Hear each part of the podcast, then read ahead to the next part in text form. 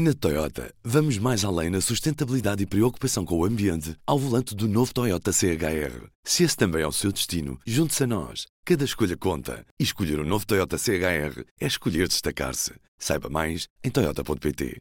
P24, hoje é quinta-feira, dia 15 de novembro.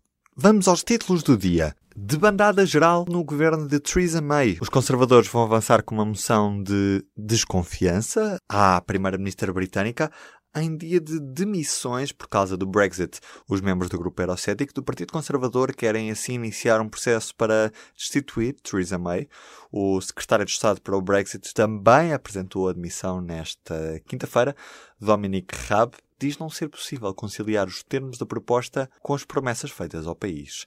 Já por cá, o PS propõe touradas na taxa mínima, mas dá liberdade de voto aos deputados. Os socialistas contrariam a visão da Ministra da Cultura e decidem propor como alteração ao Orçamento de Estado de 2019, portanto, do próximo ano, a inclusão das touradas na taxa mínima de IVA, portanto, os 6%.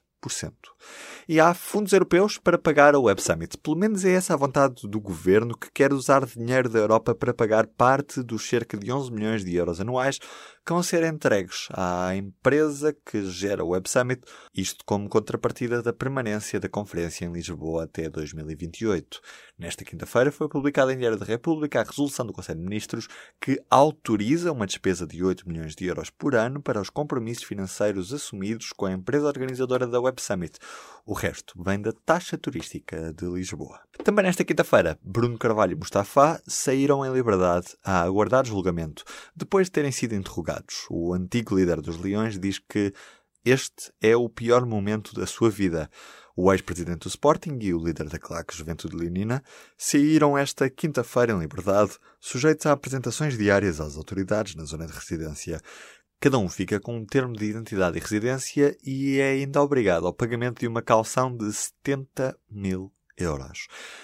Já a seleção portuguesa de síndrome de Down sagrou-se campeã da Europa de futsal nesta quinta-feira.